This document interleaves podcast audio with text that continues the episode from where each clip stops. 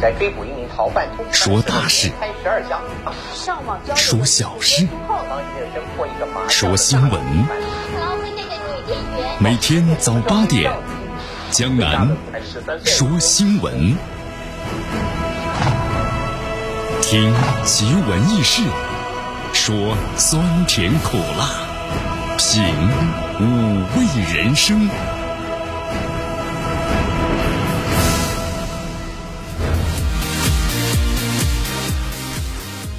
新的一天呢开始了，这里是江南为大家所带来的江南说新闻，据锁定 FM 九十六点七绵阳广播电视台新闻广播。好，今天的空气指数呢依然是两九十五啊，有所这个上升。你看，我们说了爱护环境是咱们在今后发展的当中啊特别的重中之重。有了良好的环境，我们才能够更好的发展其他的这些项目，对不对？所以说，希望大家爱护自己的环境啊。还是江南那句话，咱们呢能够走路，咱们就不开车。好，今天最高温度啊是二十度，最低温度呢十三度，微风是二级。呃，今天的整体情况呢是多云，西北风，呃，在中午的时候会转到一级。整体呢还是略微偏凉啊，但是呢蛮舒服的。好，我们来关注一下今天江南说新闻的主要节目内容。首先呢，我们一起进入的是资讯早早报，资讯早早报，早听早知道。外，中国外交部呢昨天回应拜登胜选。美方呢宣布制裁咱们四名内地及香港的官员，外交部呢发言督促美方立即撤销。今天的今日话题呢，将能和咱们收音机前的听众朋友们，那么将一起聊一聊的是，聊一聊的是什么呢？是特朗普会失去总统的豁免权之后，会应罪入狱吗？啊，今天咱们来详细的分析一下。好，大话题啊，中超联赛继续进行，那么结果如何呢？鲁能最后点球六比四战胜重庆，获得了第五名。好，具体详情关注我们今天的大话体育。以上呢就是今天江南说新闻的主要节目内容。那么接下来呢，我们就一起进入资讯早早报。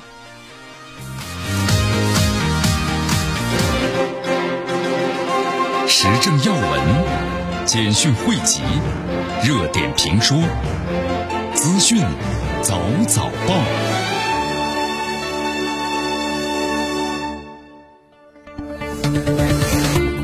资讯早早报，早听早知道。来，以下时间呢，欢迎大家继续锁定和关注江南为大家所带来的绵阳广播电视台 FM 九十六点七新闻广播。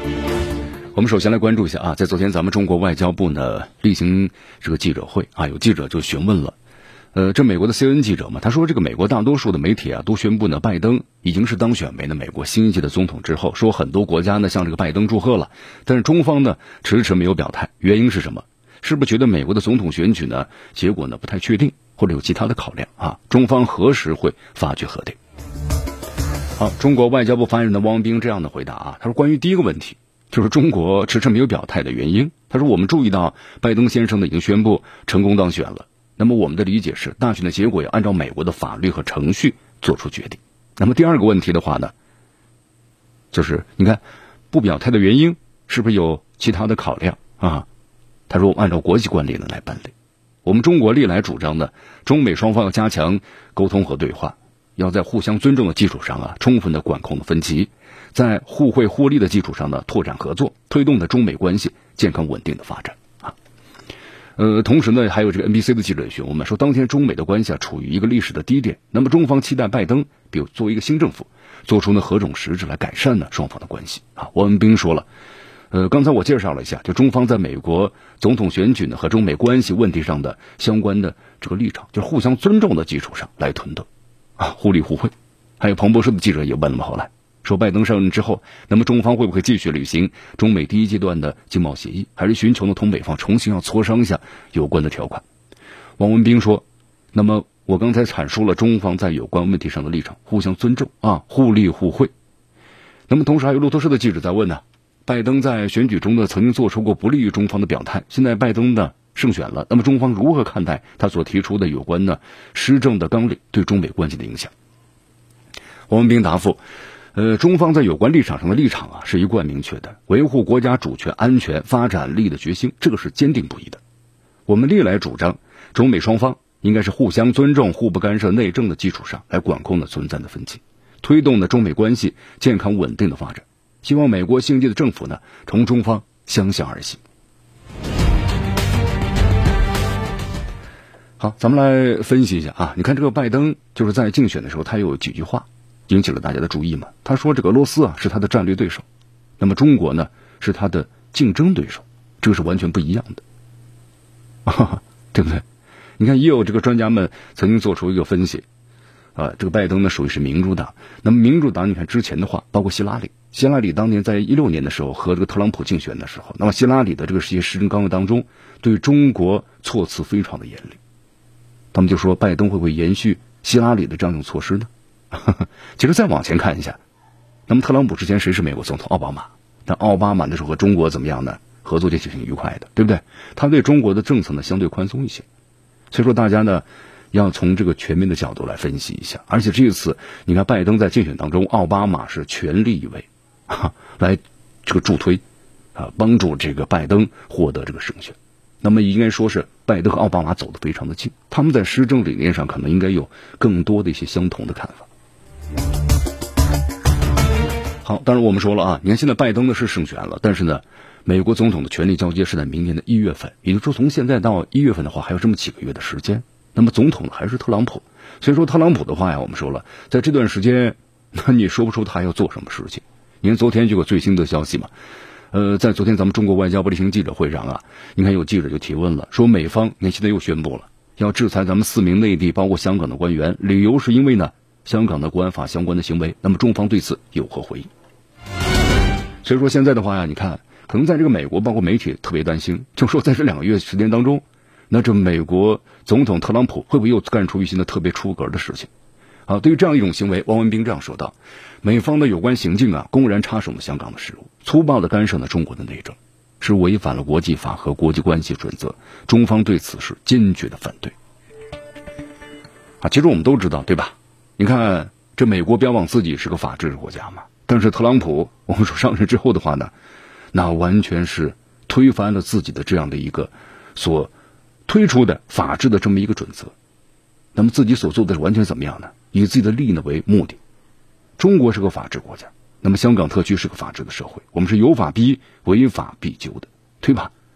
那么这种国家的安全法是为了维护呢国家的整个的安全，那么每一个国家都会有的，所以说这美国你说出这样的话来，它的目的和意义何在呢？所以说香港呢是中国的香港，香港事务纯属中国的内政，那么任何外部势力想要干涉的话都是无权的。所以说，中方呢一直敦促美方立即停手呢插手香港的事务，撤销所谓的制裁，不要在错误的道路上越走越远。你看了我们说这段时间啊，其实有很多国家呀和美国之间的交往呢就是一个拖字诀，对不对？因为就是看到美国大选之后，那么谁能够呢呃当选为总统，然后呢再来制定相关的政策，这是肯定的。因为像这个特朗普呀实行这样的长臂管辖，那么同时呢又采用这样一种。武力和压力的一种方式，那么强胁迫其他国家来服从他的这个命令，那么其他国家呢，有的是敢怒不敢言，对吧？那么因此采取一个拖字诀，你包括和这个日本，包括和这个韩国，啊，这个军费的方面，那他就要收取军费啊，对，涨是要涨，但这个钱的话呢，拖到这个后来啊，再慢慢协商，现在不能够一口答应，还有其他的一些个问题等等，包括和欧洲国家呢都是如此，呃，所以说你看现在的话，但是有一些国家依然还是依附于这个美国。对吧？你比如说像这个加拿大，你看在昨天咱们中国外交部例行记者会上，加拿大的总理呢特鲁多在就是十一月九号的时候发言，在这个记者会上指责中方的任意拘押的加拿大的公民，称胁迫外交是无效的啊。那么中方对此有何这个评论？好，咱们中国外交部发言人的汪文斌这样说道。那么中方呢多次就加拿大的这个公民个案呢阐述了立场，什么胁迫外交的帽子扣不到中方的头上的。你这几位加拿大的公民在中国，他是违反了中国的法律，那被依法逮捕起诉的。但是我们中国的孟晚舟，在没有任何违反的加拿大的法律情况之下，被你加方的是无理的拘押超过七百天了，对吧？越来越多的事实证明了，你这美加的执法部门，你涉嫌滥用程序啊，非法审讯孟晚舟。你看，包括之后，在这个美国媒体，对吧？又披露这个消息，咱们中国外交部呢也证实了此事。那就是美方呢，向其他的国家也发出过这个，呃信函，就是要求这些国家呢来逮逮捕、拘捕这个孟晚舟，但是其他国家都拒绝了，十几个国家，对吧？那么只有加拿大的同意了。那这加拿大完全是依附于美国呀。我们说这加拿大和美国呢走得很亲近啊。你看这加拿大和美国的边境线呢，加拿大是没有部署他的军队，完全是由美方的来进行把守的。那这个美方和加拿大之间呢，还有互相这个守安全这个同盟条约。所以说，完全加拿大呢是依附于这个美国的。所以说，掩盖事实、误导公众，你加拿大是解决不了问题的。好，自从特朗普上任之后的话呢，特朗普提出的就是美国优先的口号嘛。我们说美国特朗普的话呀，其实你只要仔细分析一下的话，他和这个在美国的政客呢，他是完全不一样的啊。我们都知道美国它是一个资本主义的社会，那么在这些政客的背后呢，它是这个资本，那么资本呢是服务于这个政客，那么政客呢反过来要服务于资本，然后政客呢还要服务于这个国家，就引领国家呢朝前这个发展。呃，但是现在呢，我们说资本的迈过了政客，走向了这个走向了前台。那么，这个特朗普就是，所以他的行事风格呢，和以前的这个美国的政客也是完全是不一样的，对吧？但是呢，让这个社会呢非常的割裂。所以说，特别是今年的新冠疫情啊，待会儿我们再分析一下，对吧？特朗普他为什么胜选？其实最重要的是在去年的时候，特朗普的这个民意调查他是完全的高于这个拜登的，但是今年的新冠疫情他应对不利，而导致呢，这个支持率一下子就低于了这个拜登。好，对于我们中国来说，你看这个特朗普呢，我们说从由这个资本的代表走向了这个前台之后，那他的这个行事风格很像一个什么呢？呃，就像我们说了一个商业的管理者一样，对吧？那真金白银要进入口袋，商人就是钱要进入口袋是叫钱呐。你在这个什么协议上、合同上，那就不叫钱。所以说呢，提高这个关税，打这个贸易战，美国优先，对吧？制造业回流等等，采取了一系列的措施，啊，做了确实挺多的事儿。但这些事儿的话呢，我们说了，可能更是急于眼前，啊，长远来看的话，对美国的经济，对于世界整个的经济，它都有极大的影响啊。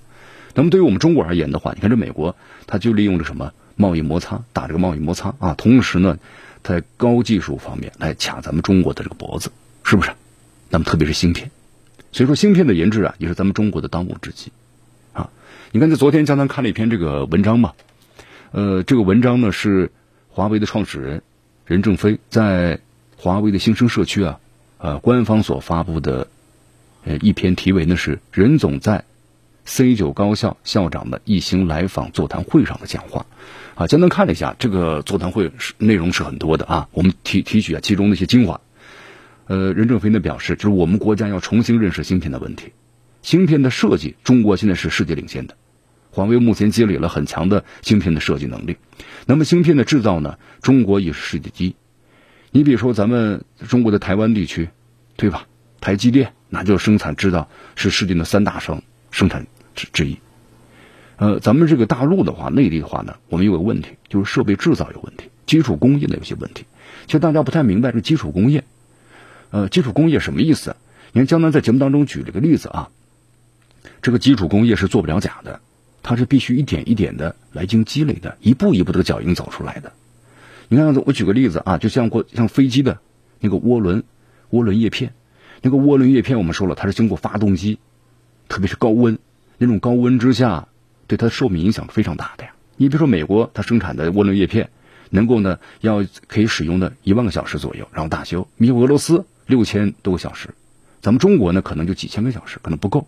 那么这是为什么呢？你比如说，我们买它的叶片，买回来之后呢，我们可以分析一下它是用什么材料组成的，这个咱们可以分析得出来，没有任何的问题。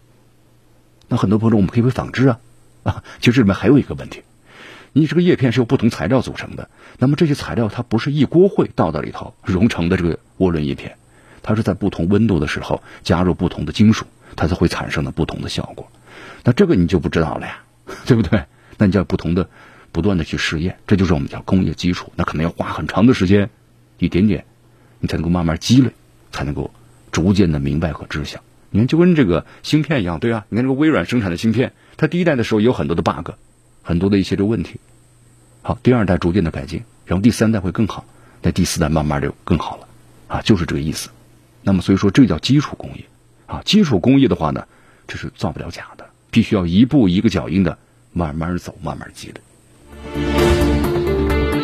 好，所以说呢，任正非谈到了现在呢，你看美国卡中国的脖子的大多数工程、科学还有应用科学方面的问题，应用科学的理论基础，对吧？你去国外查一下论文回来就可以做了，这卡不住你的脖子。那么基础理论呢，全在世界都可以用。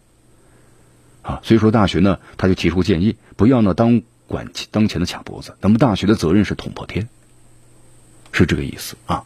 什么意思呢？就是要要有想象力，我们要自己去做，而不认为呢别别人就有了，我们就不用了。你看，包括现在的话，那么如果我们以前要是一直在研制芯片坚持下来的话，当然我们这个投入是很大的，对不对？所以很多企业呢也是从他自己的利益角度来考虑，哎，觉得买比自己研制的还便宜一些。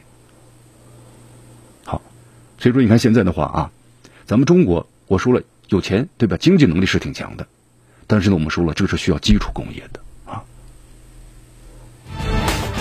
所以说现在啊，你看咱们中国呢是中科院开始攻坚这个半导体了，咱们中国现在经济体量世界第二嘛，对吧？但是用国家力量来搞这个产业了，这是必须要做的，是吧？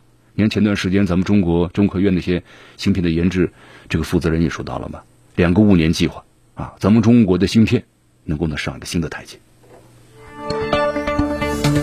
好，继续锁定和关注江南为大家所带来的资讯早早报，资讯早早报早听早知道，继续锁定和关注。江南为大家所带来的《江南说新闻》FM 九十六点七，绵阳广播电视新闻广播，欢迎大家继续关注。迎着晨光，看漫天朝霞，好的心情，好听的新闻。走进江南说新闻，新闻早知道。与江南一起聆听江南说新闻。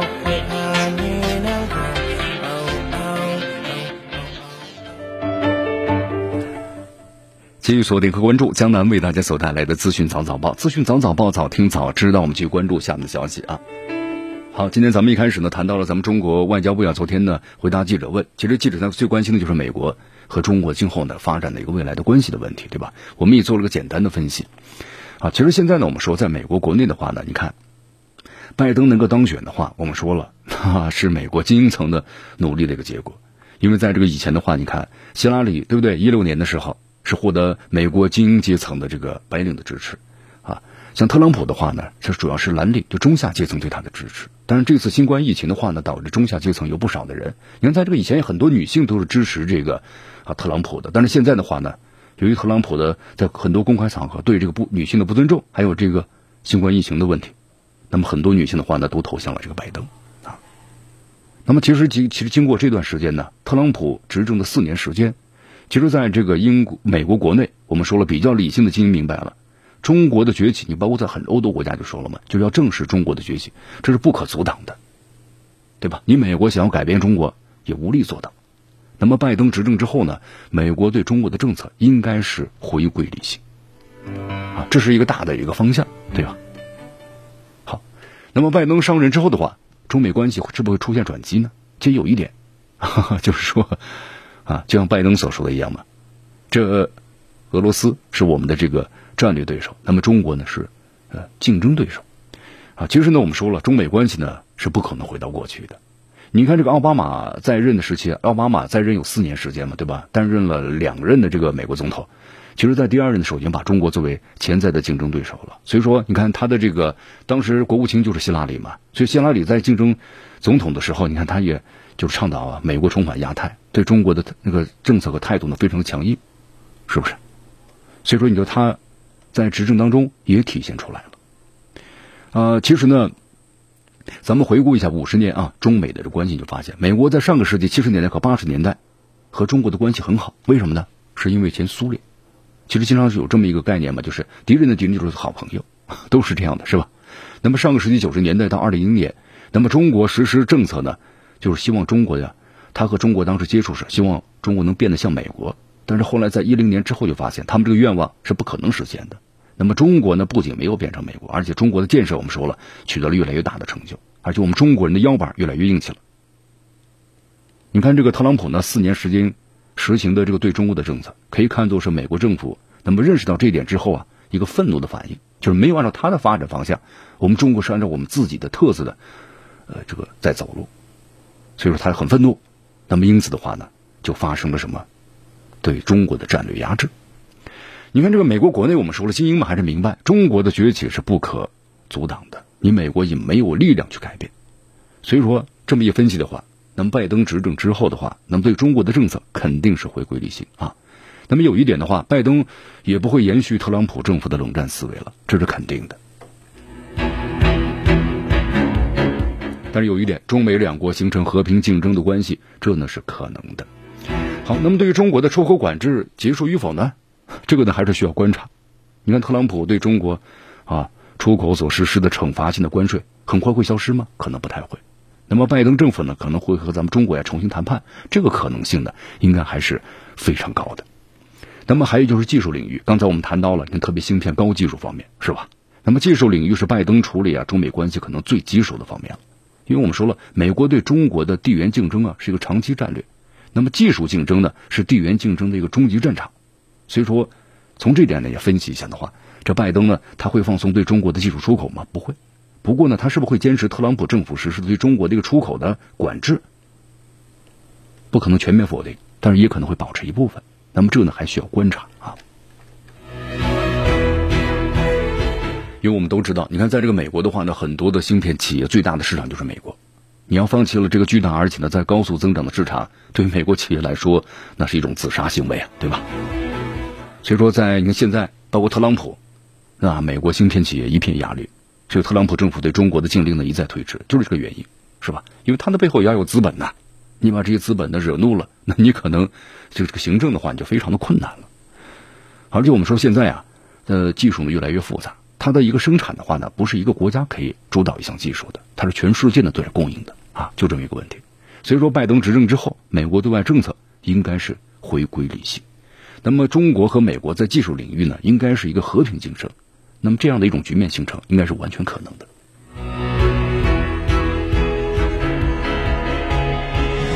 好，那么同时呢，还有关于这个气候的议题啊。这可能会成为改善的中美关系的重要的抓手，对吧？你看这个拜登多次呢，他表示，只要是他上任之后，那么第一点就是要重回呢相应的一些这个组织。你特朗普退群退得很厉害，对吧？巴黎气候协议他组织也退出了，那么拜登呢要重新的加入。因为我们说了，呃，整个这个地球啊，那么就是一个地球村。同时，这个地球的发展，我们说了，人口是无限在增长啊，但是资源是有限的。那么对于这个气候性的变暖，对全球整个的影响是非常大的。所以我们要关爱这个地球，关注这个气候。那么像中国还是美国，对吧？作为这个世界大国的话，那么又作为这个强国的话，那么应该呢要担起这个责任。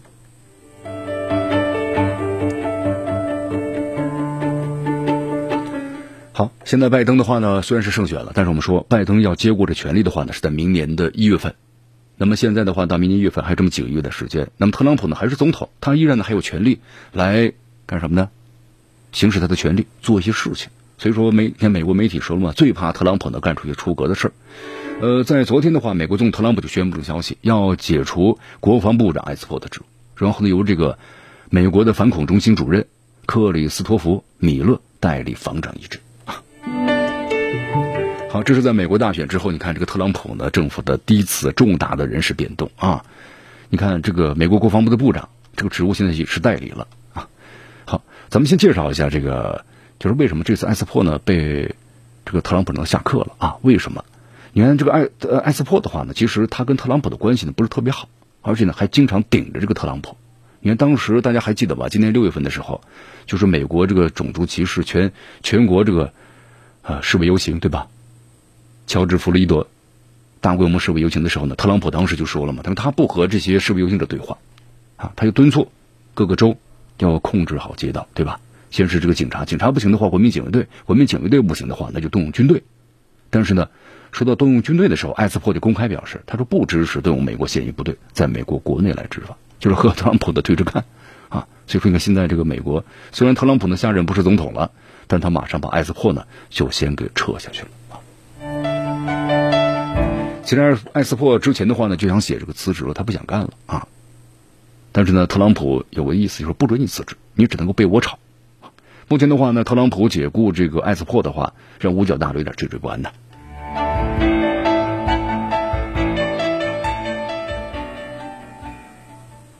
好，虽然现在呢，艾斯珀你看被炒了啊，呃，炒了。今天说更轻松一些吧。他，但是他也没有感谢埃斯珀啊，没有感谢这特朗普埃斯珀啊，也没有公开这个批评特朗普啊，他只是后来接受记者采访时说这么一段话，他说过去十八个月我们在国防部呢取得很多成就啊，说了一些这个我们说了一些表面的套路上的一些话啊，呃，其实呢我们说了这个埃斯珀的话对特朗普呢还是非常的不满意，你包括他不配合这个就是特朗普，那么要求派出军队镇压民众，这让特朗普让他呢有非常极大的不满啊。那么同时呢，你看，埃斯珀还在七月份的时候啊，就是禁止国防部呢展示南方的联邦旗帜。你看，当时这个特朗普一直呢就是捍卫，说这个南方的联邦旗帜啊是作为呢自由言论的象征。那么，所以这个问题的话呢，也让他俩的关系啊非常的紧张。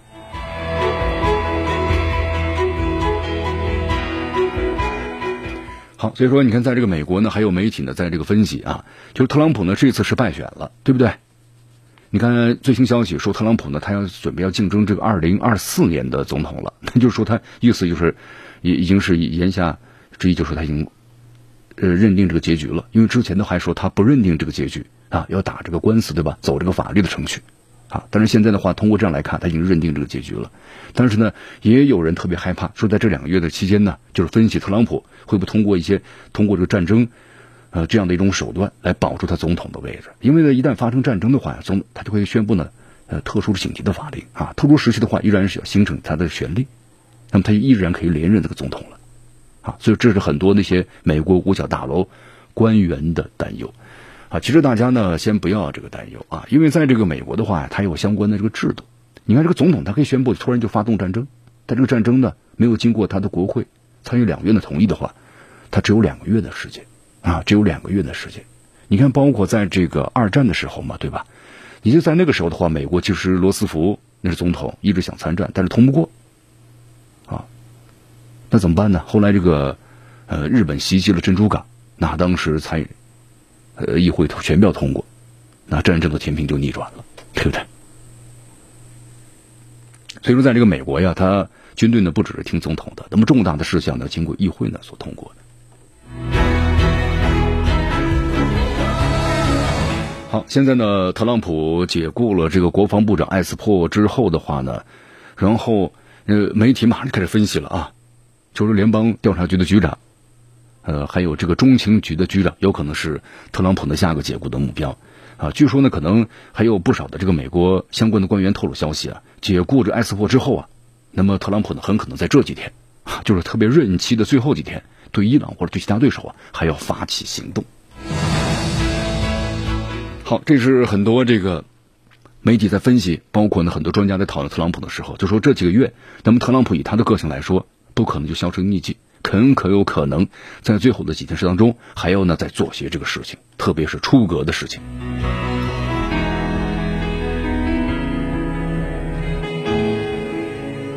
好，继续锁定和关注江南为大家所带来的资讯早早报，资讯早早报，早听早知道。时政要闻、简讯汇集、热点评说、资讯早早报。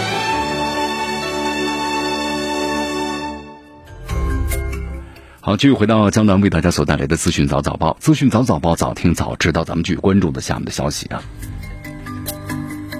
好，你看这两天的话呀，这媒体呢都在报道，当这个拜登呢，就是美国媒体。啊，说到胜选的时候呢，有不少的国家就发去了这个贺电，对不对？你包括像这个特朗普的好友，呃，英国的这个约翰逊，啊，但是英国媒体呢昨天爆出一个猛料，说拜登呢可能要提名奥巴马呢担任英国大使，约翰逊有点尴尬。有的朋友说，约翰逊他为什么尴尬呀？是这样的，呃，这里呢为大家介绍一下啊，因为这个英国首相鲍里斯·约翰逊呢，此前对这个美国的前总统奥巴马呢。就是有不好的言论啊，两人之间呢还有过这个摩擦，所以说要英国媒体突然报道说任命奥巴马那担任这个驻英国的大使，那不是双方之间摩擦，相当于是仇人见面呐，是不是？不是挺尴尬吗？对不对？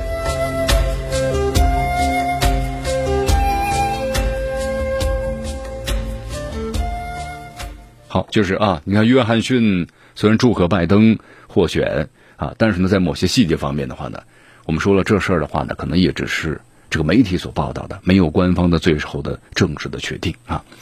好，我们再来关注一下特朗普啊，你看特朗普的话呢，现在呃，有点这个什么感觉呢？就在之前的话呢，他也是充满了这个信心，希望能够连任。因为我们在节目当中也做出了分析，如果特朗普他不连任的话，那因为一是作为总统他是有豁免权的，那么特朗普呢，包括有这个什么欺诈呀、贿选啊，包括呢其他的一些这个问题，对不对？那么可能这些的话对特朗普影响非常大了啊。有总统豁免权的话，这个事情可以压下去。但是现在的话呢？你看，我们说他作为这个共和党的总统的候选人，那么共和党应该支持他。但是目前的话，美国媒体报道，共和党呢正陷入一个分裂的状态。一部分的共和党人宣布呀，就是承认拜登，就是你成为了美国下一任的总统了。但另一部分人呢，就是坚定的支持特朗普。你看，就说对他这个共和党来说都非常的割裂了，是不是？还有一部分人保持了这个沉默，没有表态。在共和党之内的话，就就三种的这个状态啊。好，那么就是公开反对他的也有，然后呢支持的也有。同时不表态的也有啊，所以说特朗普的败选呢，一下子把这个共和党呢分裂开了。好，其实我们说了啊，现在的话呢，特朗普还有机会当总统吗？可能无论是通过法律还是政治途径的话，都是无力回天了啊。因为呢，第一，特朗普的话呢，啊，没有这个坚实的法律基础；第二呢，也呃没有足够的经济资源了；第三呢，政治上没有盟友的支持了，对不对？你看，包括现在呢，有三十名的前共和党的议员联名上书，就是对这个特朗普施压了，就是完全就说呢，你赶紧走吧，啊，促使其承认败选，实现了权力和平的移交。所以说，你看，在这后院的话都已经起火了啊。在这种情况之下，你说特朗普他还能够继续呢，就是说和这个拜登的争下去吗？是不太可能。各个方面，我天时地利人和都没了，这样几样条件。所以说，在昨天的话呢，还有一个消息啊，说特朗普要准备呢二零二四年这个大选了。二零二四年再过四年都已经七十八岁了，刚好是拜登今年的年龄，是不是？好，其实我们说了，那么如果这个消息是真实的，那不就是特朗普已经承认今年已经是败选了嘛，对吧？好，这里是江南呢为大家所带来的资讯早早报，资讯早早报，早听早知道，继续锁定 FM 九十六点七绵阳广播电视台新闻广播。我们再来关注一下纳卡地区啊，纳卡地区的话，我们说了，这个停火协议都签了三次了，但是呢，一直没有停火，而且现在的话呢，亚美尼亚这个局势呢也非常的紧张，因为整个的纳卡地区啊，基本上已经是被这个阿塞拜疆的全部给占领了啊，因为我们说了，这个亚美尼亚的国家很小，人口的话就才三百万，对吧？这个人数是非常少的。你看咱绵阳地区的话呢，人口都五百多万呢，都比他人数多，是不是？啊，更别说它的整个的经济体量呢更弱了啊！你说阿塞拜疆，阿塞拜疆呢，我们说了还能够输出这个石油，是吧？争取这个外汇，不管是在人数还是在这个经济各个方面，那就是碾压这个亚美尼亚的啊。好，那么这第三次这个停火的话呢，我看了一下啊，时间呢是从昨天已经开始了，那么这个协议的话呢，是由在俄罗斯调停之下。俄罗斯总统普京，还有阿塞拜疆的总统呢，阿里耶夫，还有亚美尼亚的这个总理啊，这个帕西尼扬是签署这个联合声明。那么，其实在这次的冲突当中啊，这亚美尼亚是完败了。你看，全国总动员嘛，呃，耗费了如此众多的物力、财力和人力，但是呢，你纳卡地区还是全部都丢了，因为你没办法和这个阿塞拜疆打消耗战。你不管是从国家的，从这个人力、物力、财力各个方面，你都没有办法呢去对抗。你就像这个以色列当年打这个中东战争的时候，他就七天战争嘛。超过七天以后，他就没办法支持了，因为他的这个国家呢体量很小，对吧？他打七天就把他的整个的一年的国民生产总值都耗完了，所以他只能在七天之内结束战争。那么现在这个亚美尼亚其实犯了个最大的错误，对吧？你没有速战速决，你也达不到这个要求，和阿塞拜疆打起了这种消耗战，那么最终的结果就把你给消耗完了。虽然你打的还是不错，是吧？你还看了很多这个视频，那么亚美尼亚呢，不管是战术还是在这个呃角度的这个方面。那么确实打的还是不错，但是呢，你没办办法经得起消耗，你损失的装备、损失人员，阿塞拜疆可以呢不断的补充，但你没办法补充。所以说现在的话呢，整个纳卡地区基本上就全部被阿塞拜疆给占领了啊。好，现在呢我们说了，俄罗斯总统普京那么希望呢就达成的协议，他说了，第一要在公正的基础上全面解决纳卡危机，创造必要的条件，而且要符合这个亚美尼亚和阿塞拜疆的这两国人民的要求。呃，根据了解的话呢，俄罗斯已经通过这个运输机啊，向纳卡地区呢派遣了一千九百六十名的维和人员，还有四百七十件的装备，那么组成这个维和部队，就派过去了。啊，因为再打下去的话呢，你比如说阿塞拜疆可能会越过边境，那么纳卡地区冲入到亚美尼亚的这个国土之内。你看，在这段时间的话，我们说俄罗斯一直没有这个动静嘛，因为俄罗斯和亚美尼亚关系不错。其实反过来一说，亚美尼亚，呃，和俄罗斯关系挺好，但是俄罗斯和这个阿塞拜疆关系也不差，而且呢，像这两个国家也都是他们这个什么的，呃。整个一个成员之内，对吧？既既是独联体成员之内，又是他们所签署的这个集体的安全条约的这个组织之内。那么，其实俄罗斯就说了啊，只要这个阿塞拜疆呢，因为这个纳嘎地区国际社会承认它是属于阿塞拜疆的领土，那么只要是这个阿塞拜疆没有打到亚美尼亚的领土之内，那么俄罗斯是不可能的呃出手的。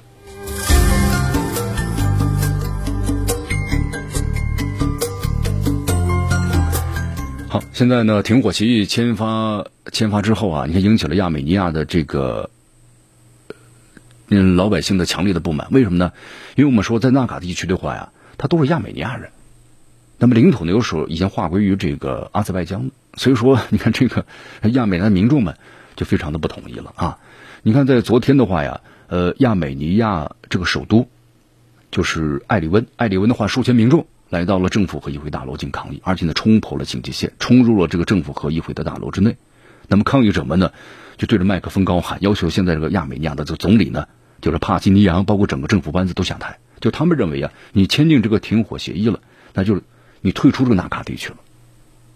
那么打了这么长时间，就是费了这么多人力物力，对吧？那你为什么要这么去做？你看，包括这个亚美尼亚的这个议长啊，昨天呢，这个米尔佐扬，然后他被这个民众呢。从车内给拖出来，当场就殴打了一番。呃，亚美尼亚十七个反对派的政党共同声明，要求总理呢这帕西尼扬呢是辞职，然后呢建立一个呢军事的政治这个机构来管理这个国家。都他们认为呢，现在就说损失这么大，然后突然又停停止，停止之后呢，你还是把纳卡地区呢全部都给这划给这个还是属于这个阿塞拜疆了啊。那么同时，他们对县政府呢非常的不满意啊。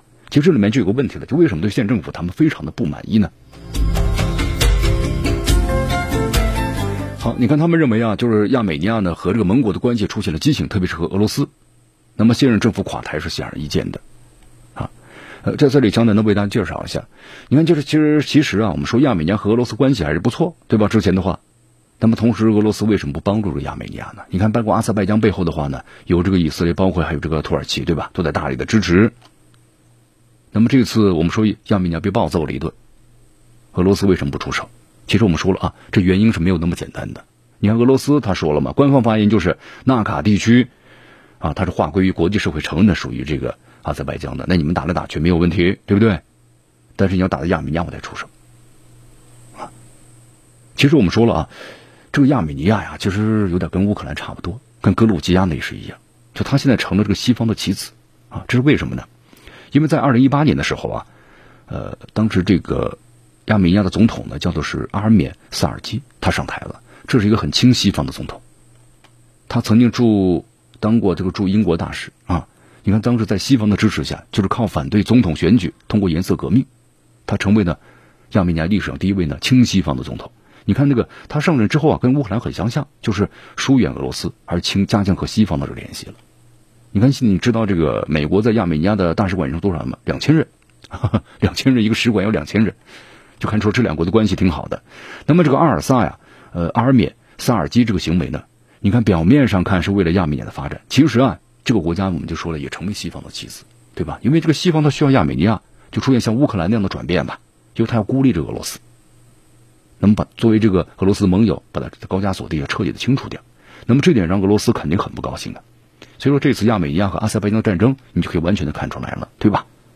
那么我们说了，面对这个阿塞拜疆，还有这个他背后的土耳其的打击，你亚美尼亚肯定是招架不住呀。全国总动员的老年人都要上战场了，非常的危急。但这个时候，我们说俄罗斯依然没有出来。哈，虽然这个总统呢，我们说了萨尔基不断的向这个俄罗斯求救，但是没有下文。啊，这就让你亚美尼亚知道亲西方的结果。其实我们说了啊，西方的目的呢是要搞乱亚美尼亚，搞乱整个高加索地区，然后呢搞乱俄罗斯，对吧？要孤立他。所以他不会为了亚美尼亚的损失而去做什么事儿。所以说，你看面对这个阿塞拜疆的时候啊，西方是袖手旁观的嘛，英美呢就当没看见，亚美尼亚成为弃儿了。那么一向交好的盟友俄罗斯呢，也是因为这个萨尔基，呃，他的亲西方的行为被彻底的激怒了，所以造成了现在这样的一个局面。好，以上就是今天的资讯早早报的全部内容啊。那么接下来我们就进入今日话题。今日话题咱们谈谈这个特朗普吧。呃，特朗普呢，我们说了，他如果要是连任总统的话呢，总统是有豁免权的啊。但特朗普这个人呢，现在罪行还是蛮多的，是不是？那么如果失去总统豁免权之后，会不会因罪入狱？那么今天的今日话题，咱们就为大家呢聊一聊。